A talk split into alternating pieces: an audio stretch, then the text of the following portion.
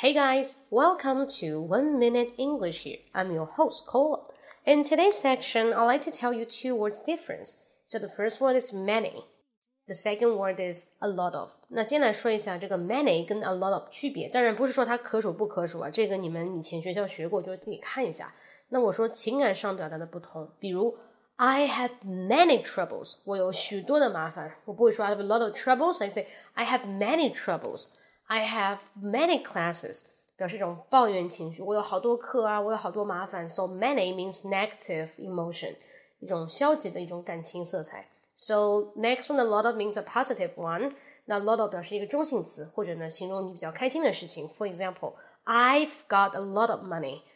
I have a lot of money. 我有许多的钱。所以说这个 a lot of 它表示什么？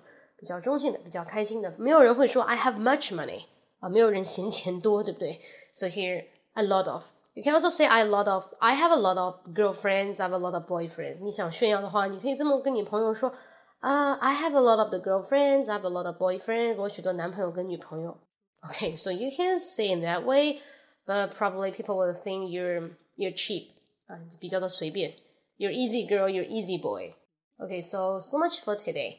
那记住情感上表达，总而言之呢，这个 many 和这个 much，一个就是 可数跟不可数的，但它们呢是有一个情感上的色彩是比较 negative，比较消极的，形容不好的东西。但是这个 a lot of 表示形容比较好的东西、好的事情，好吗？OK，so much for today. Hope you like it. Uh, by the way, you can add my WeChat. Uh, if you wanna ask me some questions，大家可以加我的微信或者微博。